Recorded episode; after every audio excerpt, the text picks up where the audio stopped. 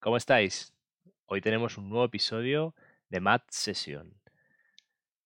Creo que os está gustando el formato y bueno, iré, intentaré ir alternando los podcasts habituales y, este formato de entrevista. Y bueno, y le estoy dando vueltas a la cabeza y alguna cosa nueva, alguna cosa nueva vendrá. Hoy tenemos una entrevista para mí muy especial y para todas las personas que como yo tenemos a la curiosidad como nuestro referente vital o como uno de los referentes vitales, porque sin duda es una persona que, en los últimos años está haciendo muchísimo por generar un cultivo, un caldo de cultivo muy interesante alrededor del conocimiento, el debate y el compartir precisamente en, la industria programática y en la comunidad y en la industria AdTech en España.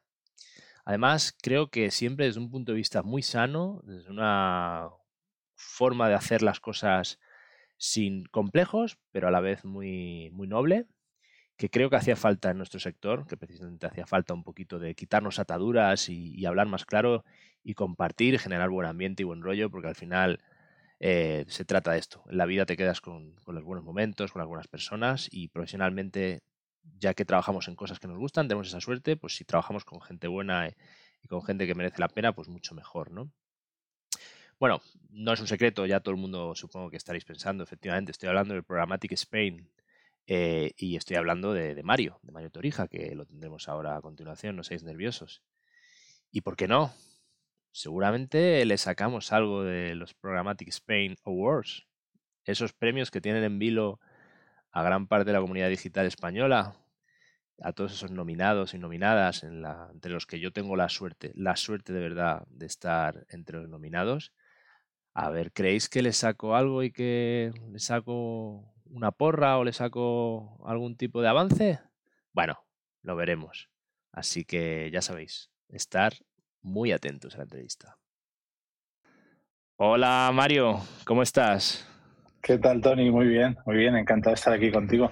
Bueno, ya veis a todos, ya veis que he conseguido engañar a, otro, a otro amigo y compañero de, de la industria y aquí lo tenemos, esperamos que, pase un buen rato. Bueno, vamos a empezar, vamos a empezar si te parece por lo de siempre, ¿no? Que es el minuto de marca, el branding personal y que nos cuentes un poco quién eres, eh, a qué te dedicas y sobre todo que nos cuentes algunos detallitos también de, lo que es Programmatic Spain, aunque ahí vamos a profundizar mucho. Bueno, pues nada, sí, Mario Torija, llevo ya unos cuantos años en, el sector.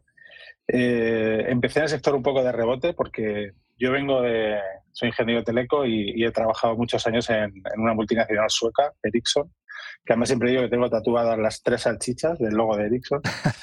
Eh, entonces, bueno, ahí hacía temas de, telecomunicaciones. Lo que pasa es que decidí salir a finales de 2010, ya hace unos cuantos años, para montarme una empresa de consultoría, porque después de 12 años, eh, algo más en, una multinacional, necesitaba ir, necesitaba respirar y sentir eh, lo que era el mundo startup. Entonces me monté una empresa de consultoría y estuve cinco años con mi empresa de consultoría, el mundo e-commerce, eh, estoy hablando de los inicios del, e-commerce en, Internet.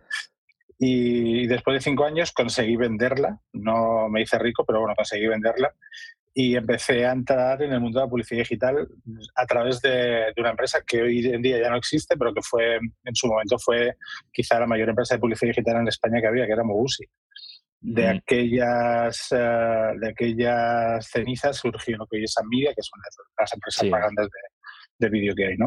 En ese momento compramos Amiga, compramos una serie de empresas, hicimos un conglomerado de empresas que al final pues, no se pudo eh, vender, que era el objetivo que tenía el fundador.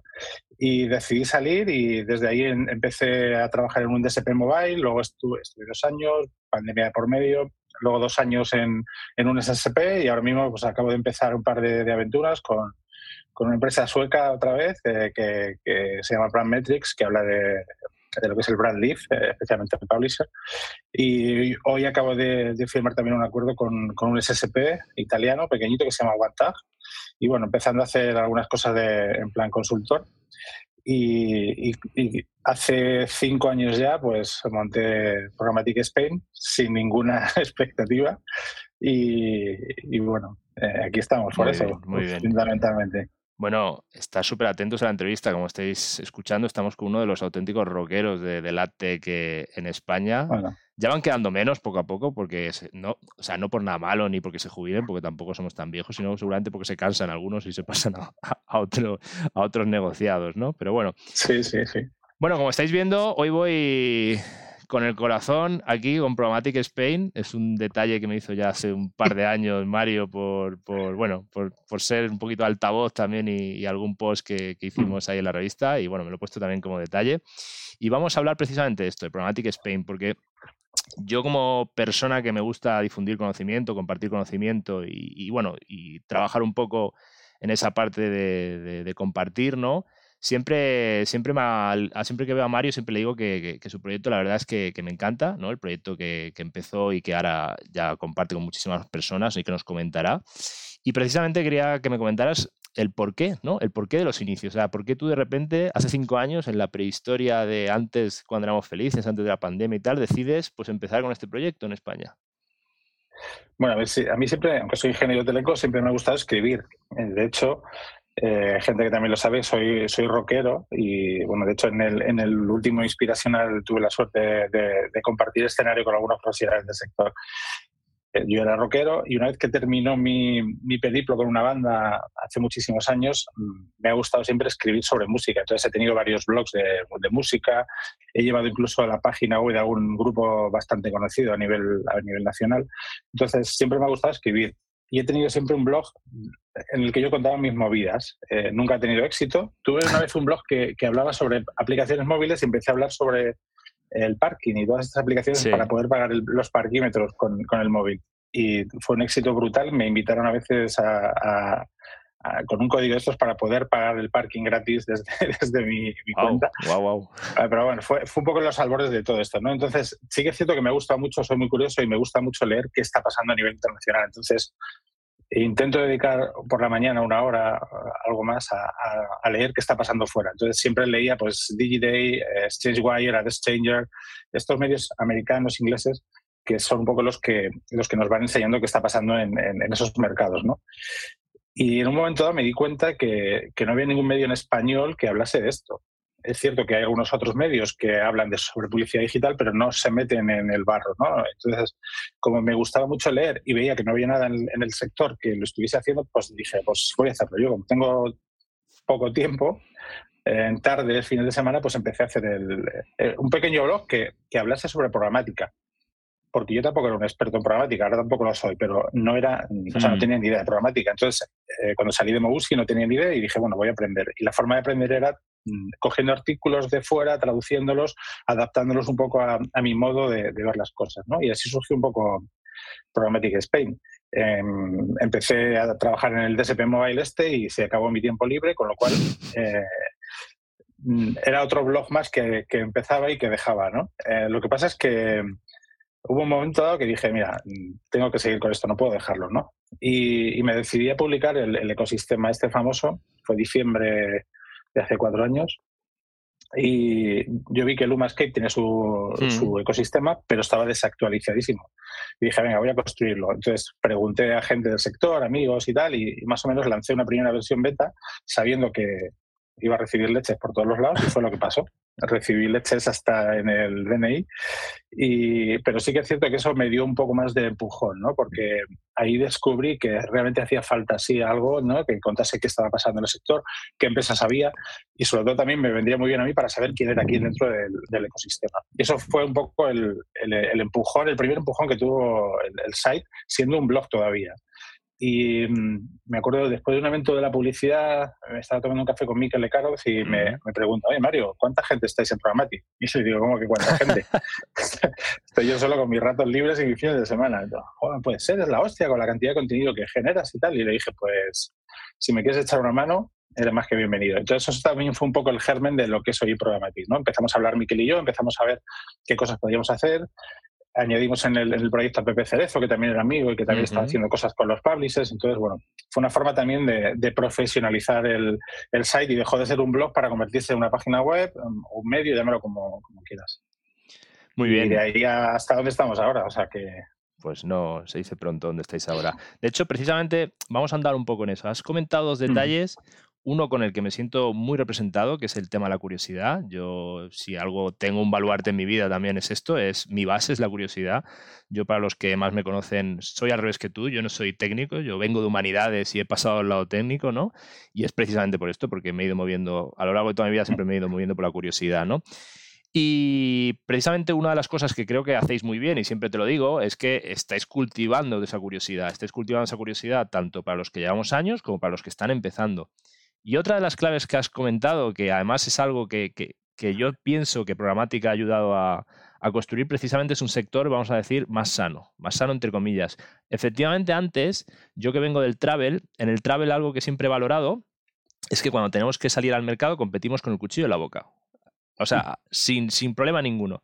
Pero cuando tenemos un problema, necesitamos dudas, necesitamos consejos, nos llamamos entre nosotros y sin ningún problema yo llamo al director de e-commerce de Barceló Hoteles, de Meliá, a un compañero o una compañera y me va a contar todo sin ningún problema. Y creo que esto faltaba en la industria mm, tech. y ese detalle que has comentado del primer landscape que sacaste, que te llevaste hostias, seguramente os hemos usado a Programmatic Spain como ese punta de lanza para ir abriendo el camino, pero mm. creo que lo estáis consiguiendo, ¿no? Entonces, un poco la pregunta te quería hacer, ¿cómo ves esta evolución a lo largo de cinco años? O sea, tú que has estado desde el principio, ¿cómo ves cómo ha crecido el niño? ¿no? O sea, ahora de repente ya es adolescente y, estás viendo que, jolín, que estáis haciendo cosas importantes.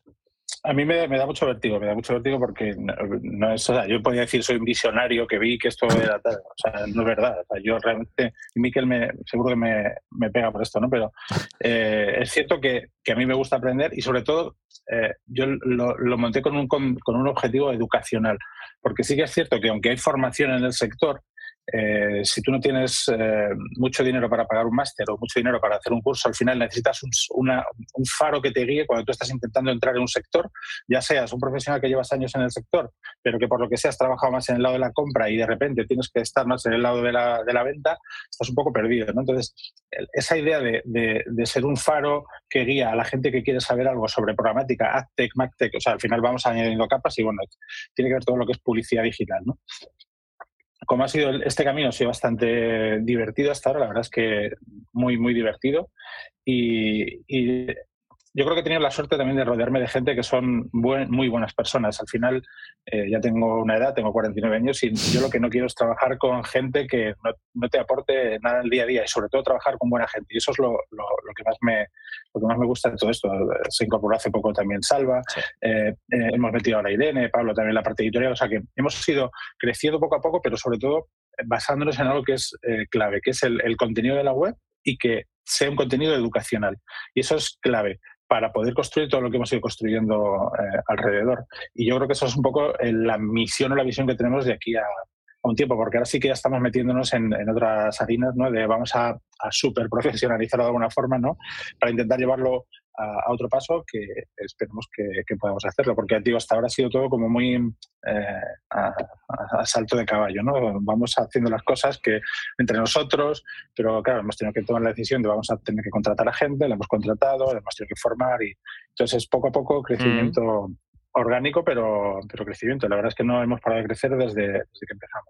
Y como empresa realmente le llevamos dos años, el año pasado y este. El año pasado eh, fue el primer año que era un poco de prueba y error y este año eh, estamos empezando a hacer cosas ya un poco mejor y esperemos que el año que viene podamos hacerlo mejor todavía. Lo que pasa es que eh, supongo que hablaremos de los premios. Ahora sí, sí, sí.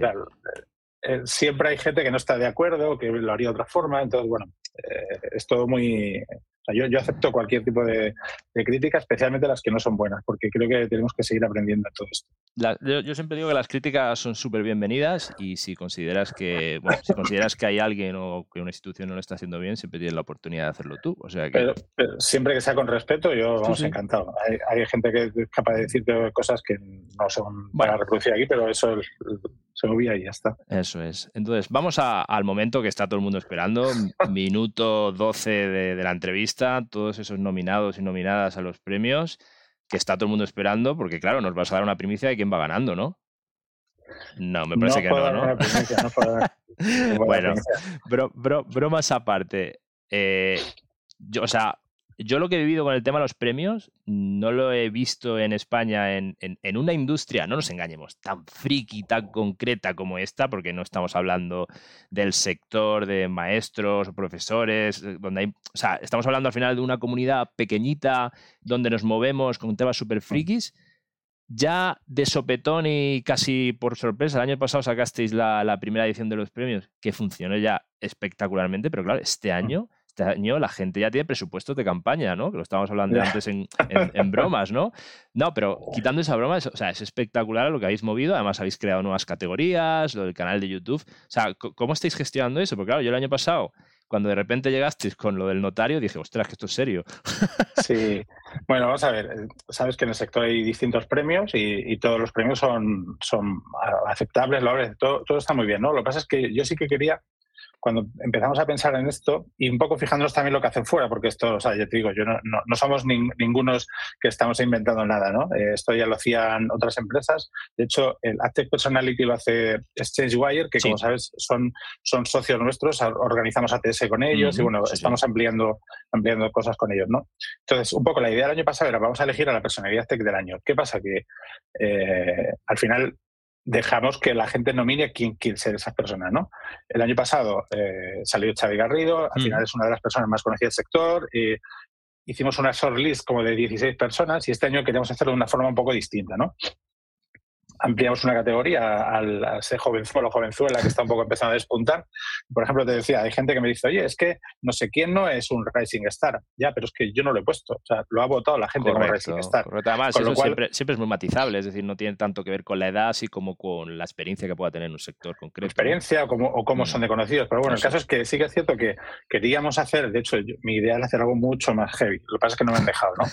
mi idea era hacer algo parecido como lo que están haciendo en Francia, Raid Car, que eso, hacen los Raid Car Stars, que es es una cena de gala con la gente sentada, con tu americana, tu tal. Lo que pasa es que, bueno, como te decía al principio, queremos ir poco a poco y hacer las cosas un poco con cabeza y al final también teniendo en cuenta que mm, todo esto cuesta dinero. Entonces, si queremos hacer algo, tenemos que pagarlo, al final necesitamos eh, patrocinadores que apoyen estas iniciativas y que sean un poco los que nos lleven de la mano. ¿no? Entonces, bueno, este año hemos decidido hacer eh, Posibilidad Tech del Año, eh, Racing Star y luego dentro del Programmatic TV tres categorías. Una, el vídeo más votado, eh, ahí traes las 36 personas que habéis estado en distintos vídeos de, de Salva este año. Y luego mm, dos categorías, que es el, vídeo con más eh, me gusta y el vídeo que más suscriptores ha traído al canal. Eso, es, un poco más eh, eh, objetivo, no subjetivo. Y, un poco la idea es esa, que tengamos una fiesta en la que sea una fiesta. Mm. Vamos a quitar muy poco tiempo para dar los premios, pero al final la idea es que sean de 8 de la tarde a, a 11 de la noche, fiesta, copas, cóctel y todo el mundo divirtiéndonos y, y un poco eh, reconociendo quién son esas personas, no solo los que ganen, porque al final los que ganen serán pues, cinco, pero todos los que están allí nominados, que están allí con sus eh, invitados y lo que sea, ¿no? es que todo el mundo se lo pueda pasar en grande, porque al final el sector tiene que ser una fiesta. Y eso es un poco la idea de, los premios. Y la idea es hacer algo mucho más grande el año que viene. Ya, muy bien, muy bien. Bueno, yo de mi parte, suerte a todos y a todas los que, los que estáis nominados. Yo también me ha tocado. Yo, para mí ya, se lo he dicho siempre a Mario, el premio, el premio es estar ahí, sobre todo con las chapas que os pego en LinkedIn y en YouTube. O sea que mil gracias. Vamos ahora con, Os habéis puesto el gorro de, conquistador y estáis saliendo a, a, abrir mercados nuevos. Es decir, hemos conocido hace poco, bueno, hace poco, hace ya unos meses conocimos Portugal, hace nada México, Mm. Eh, ¿Tenéis pendiente abrir más mercados? Eh, ¿Estáis entiendo que estoy entiendo que trabajando mercados y vamos a decir, te iba a decir hispanohablantes, pero claro, Portugal no lo es. Portugal pues tiene, tiene su idioma, pero es un movimiento interesante. O sea, ¿cómo, cómo, nace esto? O sea, nace un poco también. más que nacer de nosotros, nace de gente que se acerca a nosotros y nos dice, oye, me interesa mucho lo que estáis haciendo, ¿puedo replicar esto en mi mercado? Entonces, eh, el, más fácil es Portugal, porque está muy cerca, conocemos a la gente, al final eh, tiene sentido que hay un equipo local que es el que lo lleve, pero tiene que ser un equipo de confianza, con lo cual hemos tenido que ver si la gente que quería lanzar Prometis Portugal era gente de confianza y, luego pues eh, hicimos un evento de lanzamiento, fue bastante bien. El tema de México ha sido un poco parecido.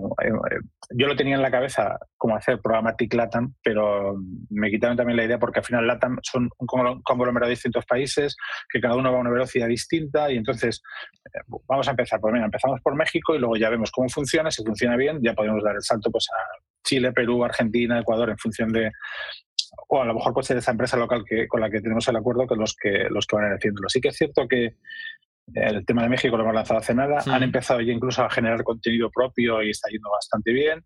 Y la idea es que en enero hagamos un evento de lanzamiento en, México DF, que, que, de hecho vosotros nos habéis ofrecido la posibilidad de tener un, un hotelito allí para hacer el, el, evento de lanzamiento. o en Cancún, vamos.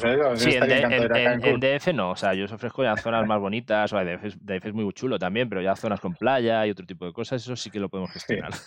Sí, sí, sí, esa es un poco la idea. Y luego hemos estado en, conversaciones, por ejemplo, con, con, el CEO de Digiday, porque ellos han lanzado ahora Digiday en español. Lo que pasa es que está muy enfocado en publicidad digital en general, no hablan de AdTech o programática como nosotros. Entonces sí que es cierto que también se acerca a nosotros alguien que desde Miami podría llevar la parte de US Hispanics. Entonces eh, estamos explorando todavía, pero no, no, nos vamos a volver locos y vamos a empezar a abrir mercados porque aparte tampoco podemos manejarlos. O sea, nosotros somos buenos en lo que somos buenos y, y donde somos buenos. El resto de mercados tiene que ser.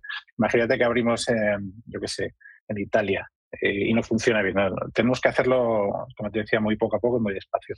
Por lo que veo, por lo que me estás contando, al final, vuestro secreto también para abrir mercados nuevos o esa magia que, intentáis hacer es, es, que la gente que, os pide que, que comparta vuestra filosofía y vuestra forma y que caséis bien, ¿no? En esa parte también. Sí, sí, que hay un encaje, sobre todo lo que te decía al principio, buena gente. O sea, queremos trabajar con gente con la que se pueda trabajar bien, que sean buenas personas. Eso es una, máxima que tenemos. Y, realmente, tanto con la gente de Portugal como la de México, hemos dado con gente bastante, bastante baja. Muy bien.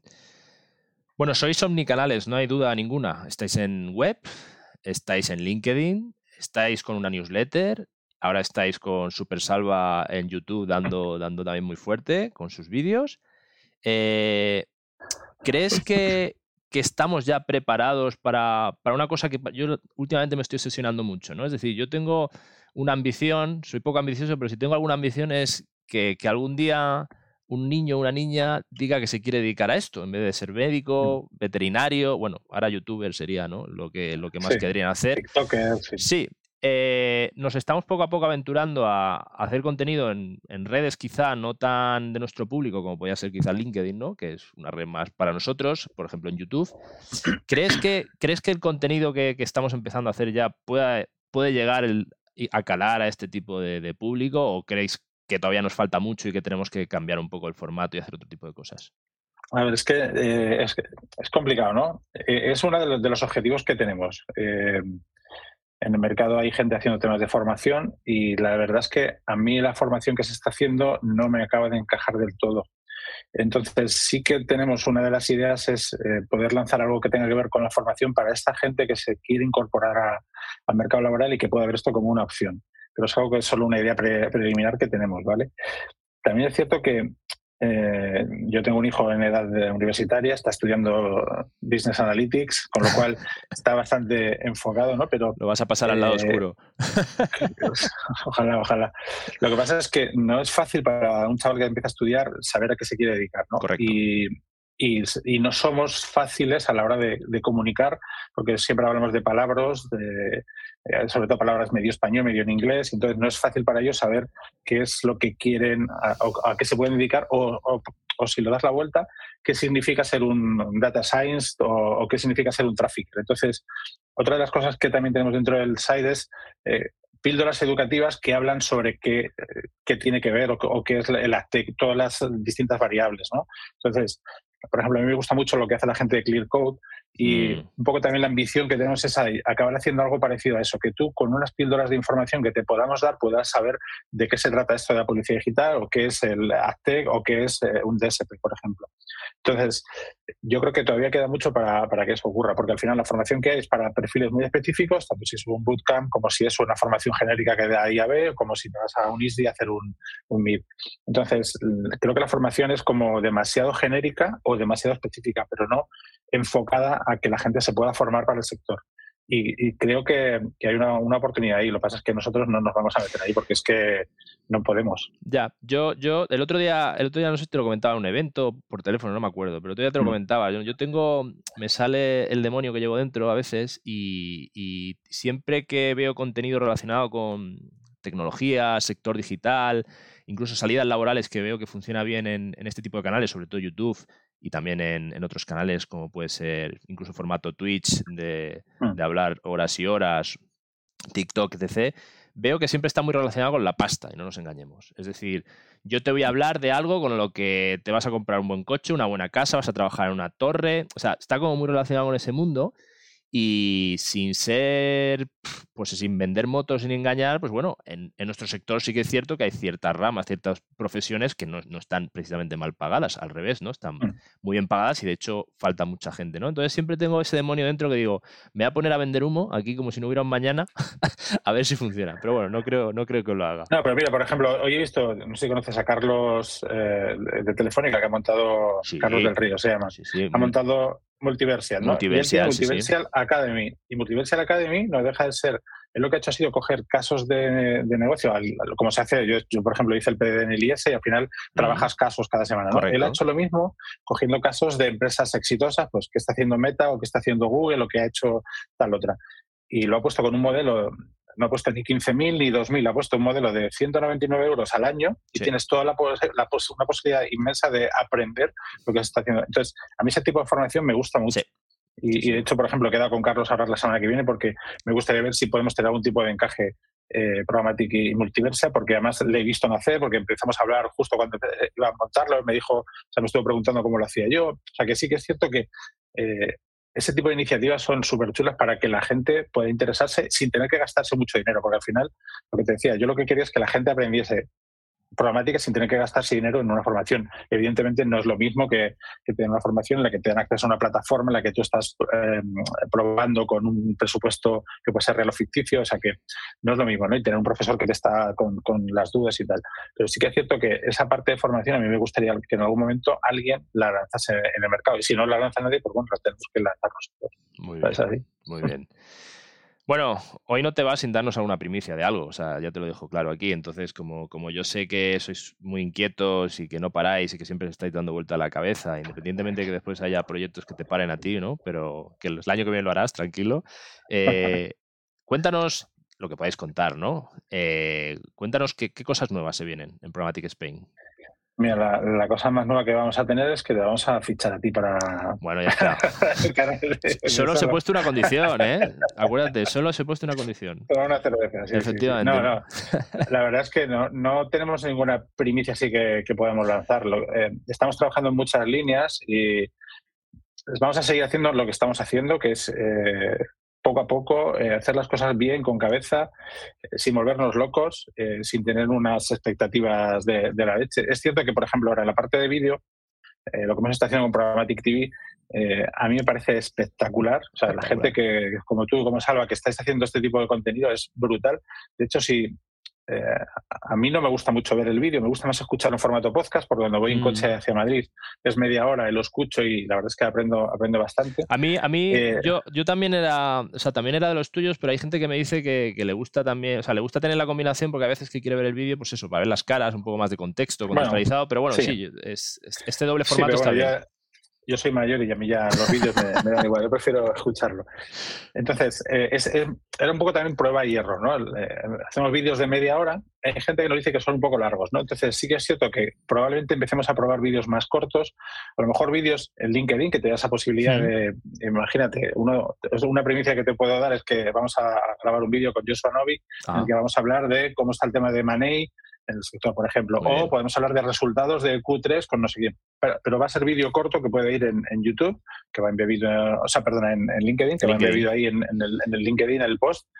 Y sí que también es cierto que estamos explorando la posibilidad de hacer vídeos más cortos, tipo TikTok, para enganchar a ese tipo de gente más joven que, que, pueda tener interés en aprender esto que hacemos nosotros. De hecho, eh, yo era el presidente de la Comisión Programática de IAB, digo era porque con mi salida de Indes eh, hay otra persona que empieza ahora, y una de las cosas que íbamos a hacer, que al final no sé cómo ha quedado, si se va a lanzar, es lanzar vídeos, píldoras de vídeo explicando conceptos. Y el primer concepto que vamos a explicar era que son las cookies. Entonces, este tipo de cosas creo que vienen muy bien. Vídeo de dos minutos explicando qué son las cookies. Otro vídeo porque eh, Google quiere quitarse las cookies de terceros. Porque todo ese tipo de cosas en formato de vídeo píldoras está muy bien. Pero claro, hay que tener eh, los medios, los recursos, el tiempo, etcétera, para poder hacerlo. Pero sí que es cierto que queremos seguir teniendo eh, Programmatic TV con eh, Programmatic Talks, que es un programa a la semana de media hora, un debate mate, que es un programa entre varias personas debatiendo una vez al mes, y luego otros formatos un poco más, más cortos. Esa es la primicia que te puedo dar. Estaré súper atento porque yo en dos minutos no me da tiempo ni a saludar. Es decir, yo me enrollo como las persianas, tengo esa, esa desgracia o esa suerte, depende, pero es un formato que la verdad es que también le estoy dando vueltas, pero sinceramente a mí me costaría mucho. O sea que estaré súper atento a ver qué, qué tal os va. A, ver, a ver si podemos hacerlo, sí. Bueno, como siempre digo, todo tiene que acabar, a pesar de todo, ¿no? Y esta entrevista, aunque estaríamos aquí 40 horas, eh, ah. tenemos todo. a gusto, ¿eh? Sí, sí. Puedes seguir, no, y, seguir Y la última pregunta, te puedes enrollar un montón, ya te lo digo. Yo creo que este vídeo es uno de los primeros vídeos donde hacemos récord mundial. No hemos hablado de cookies. Ojo, o sea, no se ha hablado de cookies. el tema tan supermanido de, de, los últimos años también, gracias a Google, porque mm. va, va alargando, va alargando, ¿no? Llegaremos yo creo que nos habremos jubilado y todavía estamos hablando de las cookies. De hecho, hoy veía un post, no recuerdo si era en, en Digiday o otro medio así de estos potentes, como diciendo el año que lo habéis, que lo habéis puesto también vosotros, algo así como el 2023 es el año de las cookies de tercera parte, ¿no? Como diciendo, hay que aprovecharlas, ¿no? Sí. Y quería preguntarte, no tanto por el tema del cookie te quería preguntar, ya que eres una persona, has comentado, muy curiosa, que siempre estás mirando pues, noticias, tendencias que está pasando en el sector, ¿Cómo ves tú el futuro de LATTEC? ¿no? O sea, ¿cómo, vas, cómo crees que, va a quedar este futuro? Seguramente me puedes dar la visión seguramente a corto y después a medio plazo. O sea, es decir, ¿cómo, cómo ves tú? ¿Eres positivo? ¿Eres negativo? ¿O eres una persona neutra? Yo soy, yo soy súper positivo con el, con el, sector. Creo que estamos en un sector que es eh, súper bueno en el sentido de que siempre eh, hay algo nuevo que sustituye a algo antiguo. Entonces todo el mundo tenemos que estar formándonos y entonces eh, vendrá el Connected TV, el Programmatic Out of Home, eh, todo el tema de, contextual, eh, todo el tema de, addressability, por no llamarlo cookies, también vendrá. Pero yo creo que en esto soy un poco radical. Creo que lo dije una vez en un clubhouse cuando lo hacíamos los lunes con, con Xavi Garrido le dije apúntalo que esto algún día pasará. Yo creo que Google va a dejar acabando va a acabar dejando el negocio de publicidad digital por la presión que por la presión que tiene de, toda la parte de sobre todo en Estados Unidos de todas las demandas antimonopolio que está teniendo eso, es, que eso es, muy contundente ¿eh? porque es una fuente de ingresos ¡buah! Sí, pero también hace unos días publicábamos que ellos decían que para nosotros tampoco es una fuente de ingresos tan grande. ¿Qué ocurre? Que hoy también, por ejemplo, publicamos una noticia que ¿por qué no dejas todo lo que tiene que ver con el, con el Open y te dedicas a Connected TV? Esa parte estoy de acuerdo. O sea, esa parte cuando lo vi publicado, lo poníais, sí que pensaba, digo, que, bueno, para Google efectivamente ahora el Open Web es un problema porque al final la solución que están poniendo en la mesa no gusta a nadie, no nos engañemos, no, no está gustando a nadie y al final saben que no pueden continuar con las cookies de tercera parte de por vida y tienen un problema ahí y seguramente, pues eso, comprar un Connected TV y convertirlo más en un Wallet Garden o en algo así similar, pues les puede mm. interesar más. Eso sí, pero dejar el negocio de la publicidad digital, yo que soy de travel, o sea, la pasta que nos gastamos, los bookings, los Expedia, las cadenas hoteleras en Google Ads, ¿vale? Que, al final esa parte... bueno, yo, yo, creo que lo dejarán, lo dejarán de hacer como Google, tendrán una de las, subsidiarias que tiene Alphabet, pero yo creo que ese negocio lo van a tener que dejar, sobre todo porque la presión que tienen del antimonopolio estadounidense, eso es cierto, eh, el inglés, etcétera, o sea, hay un montón de demandas que al final no, no, mm. pueden, no pueden decir en un momento de decir, venga, te, dejo ahora que metas inventario en YouTube de, de terceros, ahora te dejo que hagas no sé qué al final va a llegar un momento que van a estar tan cogidos que no van a poder hacer nada. Y yo creo que eso eh, es muy heavy, o sea, es muy heavy, pero yo creo que, puede llegar a pasar. Puede llegar a pasar.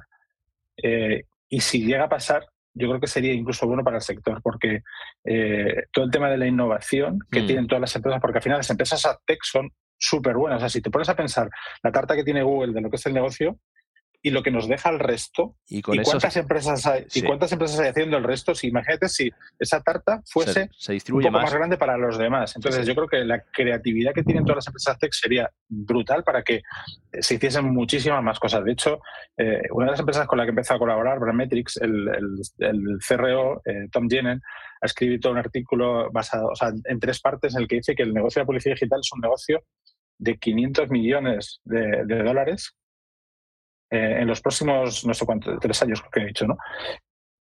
Porque lo que vemos es que si Google nos dejase hacer muchas más cosas, haríamos infinitas cosas más. Entonces, por eso te digo que yo creo que, que es, algo que, probablemente no pase, porque yo te digo, yo no soy ningún gurú, pero que si pasa, probablemente sería muy bueno para el sector. Sería malo para Google, evidentemente, pero sería muy bueno para el sector, porque hay muchísimas empresas viviendo de esto y podríamos repartir mucha más parte de, la tarta. Sí, sí, además en mercados como España, tan pro Google en cuanto tanto en, anunciante como en la parte de medio, yo siempre me viene a la cabeza el símil, que es un poco bestia, pero me viene a la cabeza, no sé si has visto la película El Hoyo. Eh, pues es una peli que al final no hago spoiler, creo que es de 2019, es española, que al final tienes como una estructura de pisos, ¿no? Es como una especie de cárcel en la parte de arriba la gente vive muy bien, come muy bien y el resto se va alimentando de lo que va cayendo de las obras. Y así sucesivamente hasta el último piso, ¿no? Pues, pues eso es lo que pasa aquí. Eso es. Y a, y a pesar de eso, lo que dices, hay mucha innovación, muchas propuestas súper interesantes y mucho movimiento, mucho movimiento de las empresas. Pues muy bien, Mario, nos quedamos con esta imagen positiva para la industria, no tanto para Google. Es decir, si hay alguien de Google escuchando, pues bueno, no pasa nada. Es decir, estáis invitados también a hacer la contrarréplica, o sea, aquí sin ningún problema. Eh, seguro, seguro que si lo ve Gema, Mónica, me, me tirarán las orejas. Ya me, han tirado las orejas alguna vez, o sea que estoy acostumbrado al problema. Bueno, el, que tiene la posición dominante, pues también se expone a ese tipo de cosas. No, no, no, hay, no hay problemas. Esto no hay problema nunca. Bueno, a ver, yo siempre me despido yo y después te dejo a ti la cámara, que la tienes ahí enfocada, y que puedas decir lo que quieras a la audiencia, me puedes insultar, me puedes, bueno, lo que quieras, no, no corto nada, ¿vale? Entonces, nada, muchas gracias Mario por, este rato que ha sido súper interesante y nos vemos el 24, allí nos vemos en, la entrega de, los premios de, de Programmatic. Pues nada, muchas gracias Tony. Ya sabes que mm, tienes abierta la puerta de Programmatic y de hecho yo estoy, te voy a pagar esa cerveza para que te vayas con nosotros cuando antes. En serio, muchas gracias porque eh, hace falta gente que como tú también está haciendo este tipo de, iniciativas que lo único que haces es quitarte tu tiempo libre para eh, intentar promocionar algo. Y los family points. Y los family points, eso es. No, yo, mis niños ya son mayores, entonces, bueno, ese problema es menos, ¿no? Pero en serio, muchas gracias porque esto es, esto es muy bueno. Como decías, eh, el 24 nos vemos ahí en los, los premios, en Soho, Madrid. Tenemos 430 peticiones de entradas y el venue es de 150, o sea que tengo bastante complicado. Poner seguridad en la puerta. Y no sé cómo lo vamos a hacer, pero bueno, espero que el año que viene podamos tener un venue mucho más grande y que pueda caber mucha más gente. Nada, lo dicho, muchísimas gracias. Perfecto, pues muchas gracias y nos vemos en el próximo episodio. Hasta luego. Chao.